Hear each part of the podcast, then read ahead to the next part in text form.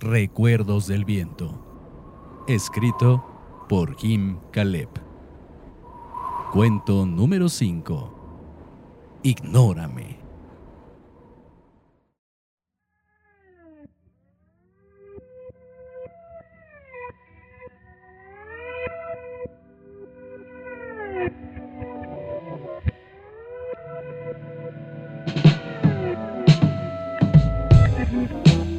Vaya que le encantaba mirarla en el oxidado balcón del edificio de enfrente.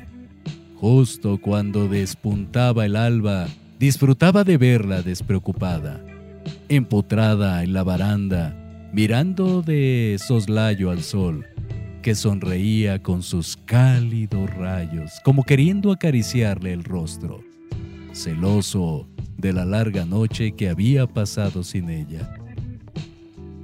No tenía nada de particular. Quizá hasta era como cualquier otra, presumida y altanera. Sin embargo, había algo en su modo de deshojar la vida mientras esperaba en su balcón que podría fácilmente excitar la mente del más gris de los seres que pululaban por la calle sucia bajo ella.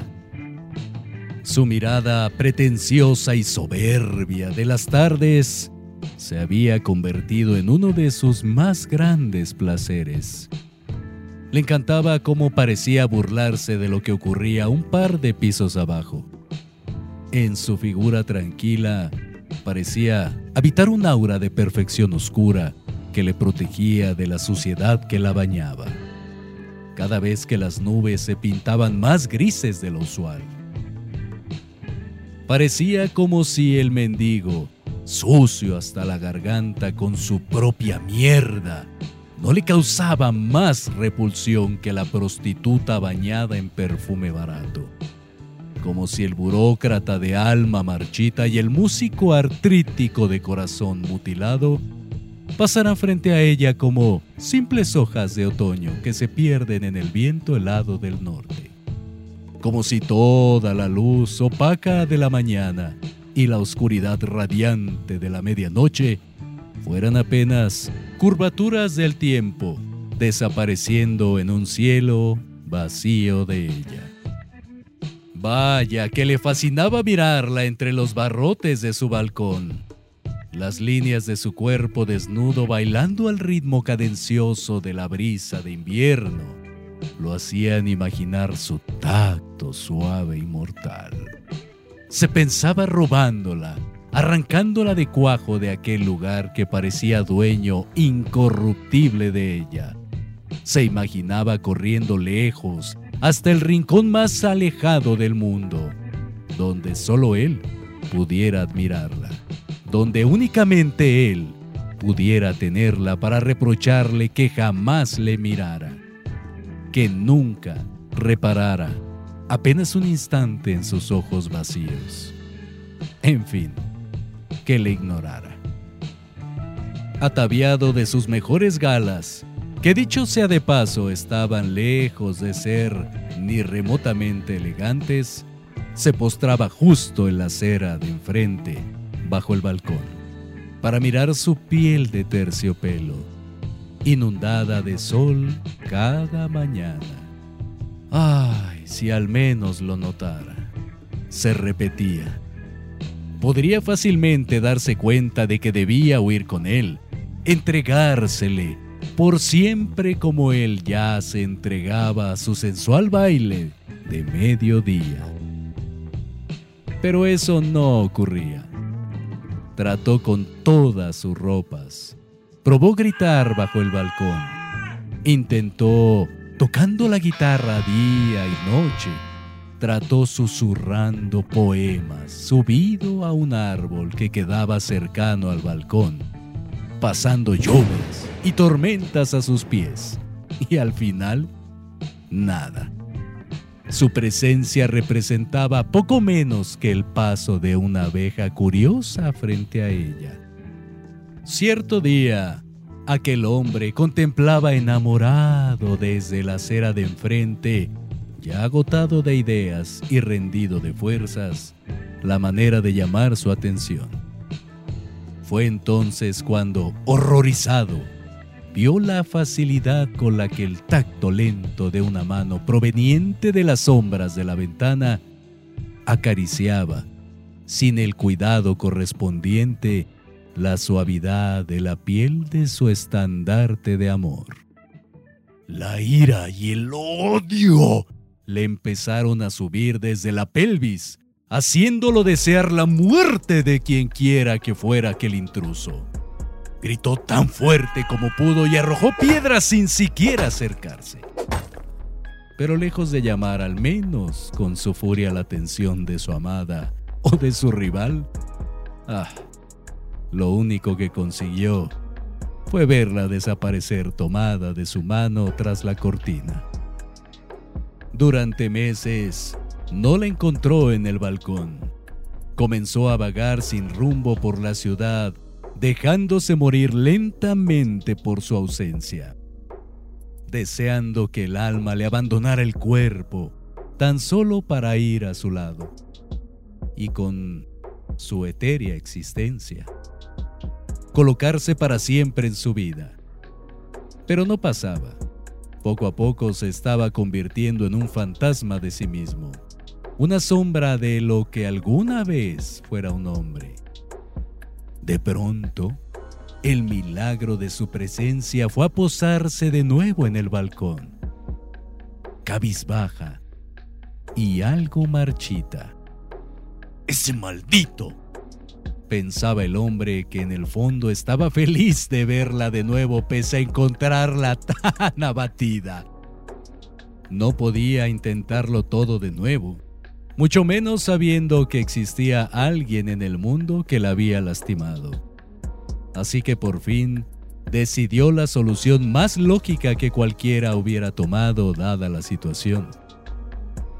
Corrió tan veloz como pudo con sus débiles piernas agotadas por los días de ayuno, y entró a la covacha que llamaba hogar. Tomó un largo desarmador de cuando aún trabajaba y con la misma velocidad volvió hasta la bocacalle de costumbre. Entretanto, un sujeto elegantemente vestido salía del edificio dejándola moribunda en el balcón sin siquiera intentar cubrirla de la lluvia que ya se aproximaba. Nuestro hombre no lo pensó dos veces y en cuanto vio todo esto, se abalanzó rápidamente sobre el sujeto elegante, justo cuando pasaba bajo el balcón, atravesándolo una y otra vez con el desarmador ante la mirada perturbada y muda de su amada. La sangre de su víctima lo teñía de un hermoso rojo intenso que se diluía en carmín, mientras lo cubría como una mágica capa con olor a óxido. El desarmador entraba y salía de aquel cuerpo sin vida, velozmente y sin cuidado, atinando en el rostro, el cuello o el torso indistintamente arrancando trozos de carne, rompiendo huesos, sacando uno de los ojos, exponiendo vísceras y músculos de todas partes. Agotado, por fin, de rodillas sobre una amorfa masa de carne y sangre, le llamó de nuevo con un grito que parecía un relámpago. ¡Aquí estoy! ¡Soy tuyo! ¡Tómame! Pero, por única respuesta, recibió el grito de los oficiales de policía que le ordenaban se alejara del cuerpo y tirara el arma. Sin embargo, aquel hombre monstruo no se movió ni un centímetro mientras seguía gritando palabras casi incomprensibles. Todo su ser había acumulado tanto dolor durante aquellos infernales meses de ignominia que ese apenas era el momento perfecto para desahogarse. Un disparo en el abdomen por fin lo detuvo, dejándolo en el suelo inconsciente. Lo que siguió no es fácil de imaginar.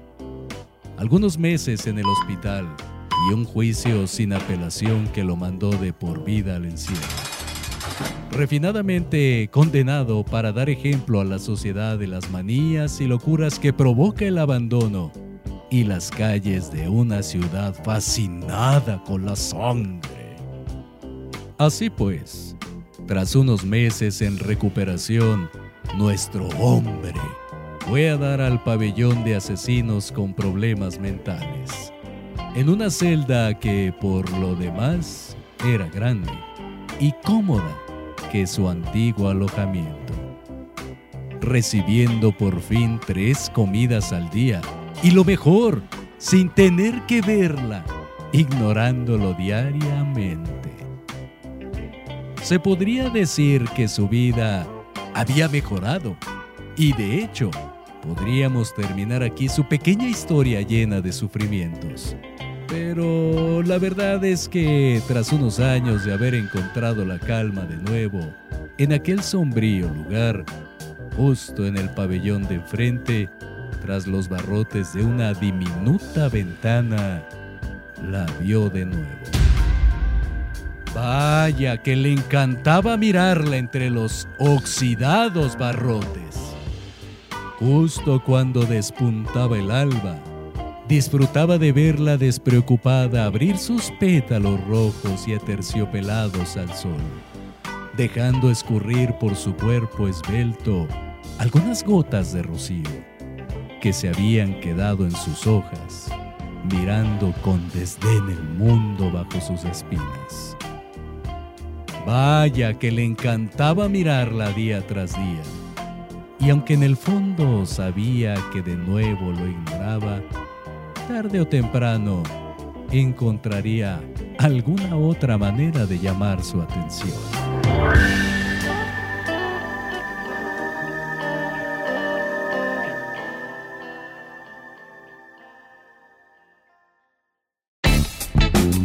No te pierdas el próximo episodio de Recuerdos del Viento, escrito por Jim Caleb. Si deseas adquirir el libro, puedes hacerlo a través de buscalibre.com o contactando directamente al autor vía Facebook, arroba Jim Caleb.